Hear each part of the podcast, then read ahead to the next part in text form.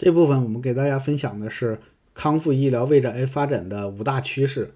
毕马威在通过详细的产业研究跟行业实践之后，预测未来在五个方面，呃，康复医疗会有大发展。第一个是社区康复急需发展，第二个是远程康复大势所趋，第三个是高端康复大有所为，第四个是智能康复彰显优势，第五个是临床医学带动医疗科技康复医疗科技发展。我们来看第一个，呃，为什么说社区康复急需发展呢？随着老龄化的加速跟慢性病人群的增加，其实，在医院里边的康复已经没法满足呃消费者或者叫患者的日常的康复需求。康复具有很强的长期性，然后又占用呃，比如说一定的固定的场地，需要有人持续的陪护，并且有的时候甚至是要长期的定点的个性化的跟踪，这个在传统的医疗领域是不可能实现的。那么，社区作为呃老百姓生活的非常重要的一个核心的呃区域，那么其康复的重要性就不言而喻了。那么在这方面，患者一方面不需要直接住院，另一方面其实可以定点的去找到这个服务的支持。那么在上海，其实这方面发展的就特别快，很多社区的呃活动中心已经变成了说具有有人指导、有人带动的呃老年人的康复治疗啊，或者说提供一些娱乐设施。但是真正到了关键的这个，呃，跟医疗偏医疗有关的康复，其实还是需要细化的指导。那么，呃，社区康复一方面应该以政府的形式为主导，加强对社区财政政策的支持，探索啊康复医院呃联合体下标准的统一、技术的共享、设备互补、人才流动的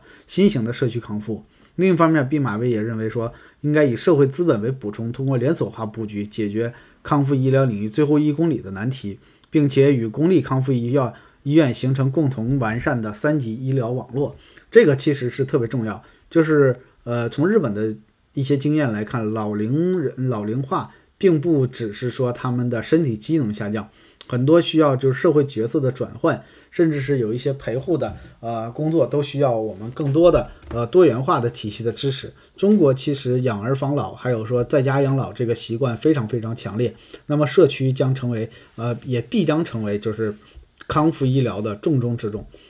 呃，第二个远程康复大势所趋是啥意思呢？就是随着互联网的渗透率的增加，智能设备的使用率频次的增加，特别是老年人已经接受了什么呃智能手表啊。还有通过互联网获取一些信息，那么其实，在这个当前康复医疗是严重缺乏的情况下，借助互联网技术，呃，可以实现在线咨询、康复训练指导、病历管理、健康随访等服务，并且可以通过一些所谓的 VR 啊这种呃虚拟现实设备，比如说买到家里去，然后在家里做一些动作，由家人帮忙一起做这个呃运动康复，其实大大的会缓解这个医疗师不足的问题，还能通过一些啊，比如说。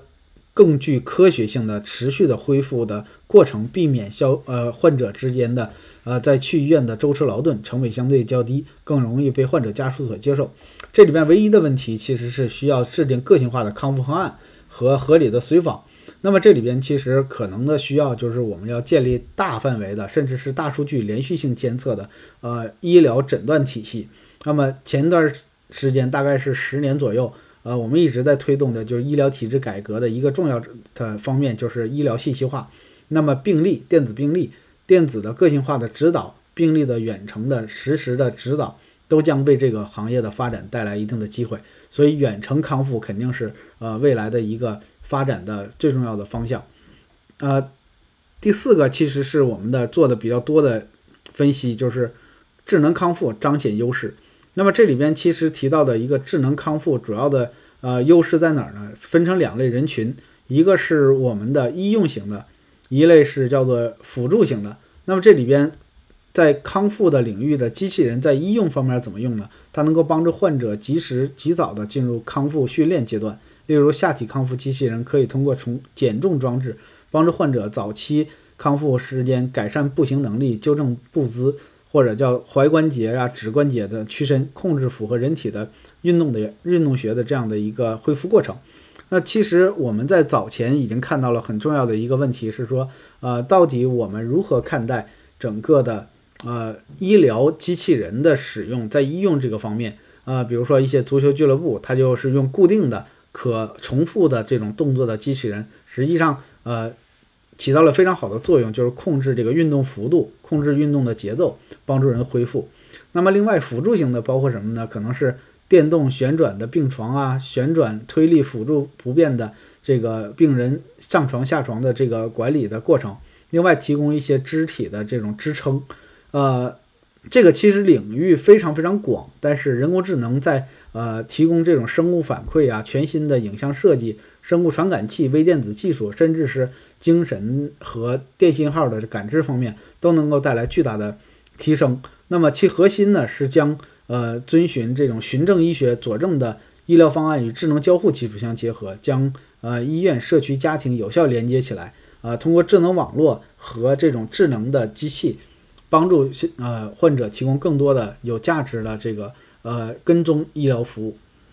还有就是第五个叫临床医学带动医学科学的发展。这里边主要介绍的是说，呃，我们临床医学主要的一个观点是，呃，我们平时重大死亡死亡率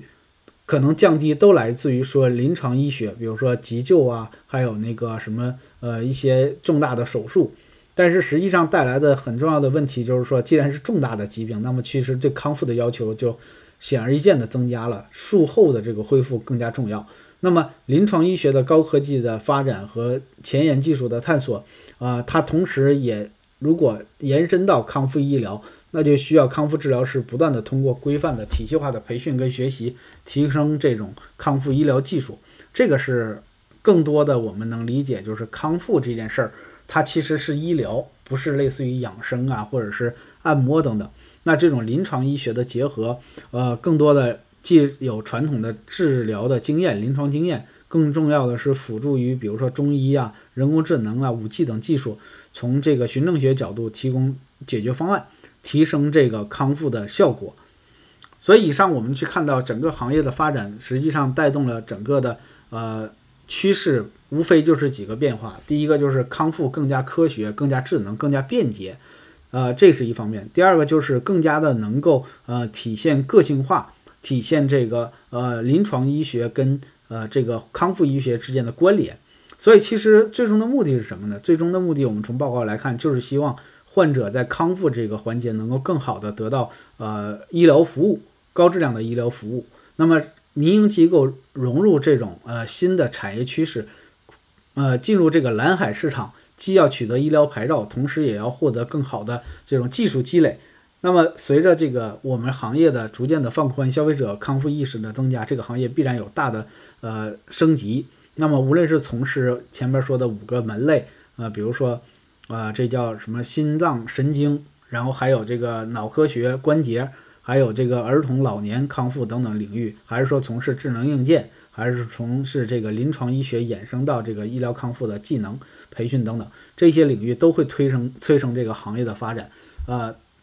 所以以上就是给大家分享的呃这份麦肯锡的呃不毕马威的康复医疗趋势报告，呃我们会未来跟大家更多分享这个行业前沿，更加帮助大家了解行业发展脉络啊。如果大家有兴趣，可以继续关注我们的官网和微信公众账号啊，天天读报告。谢谢大家。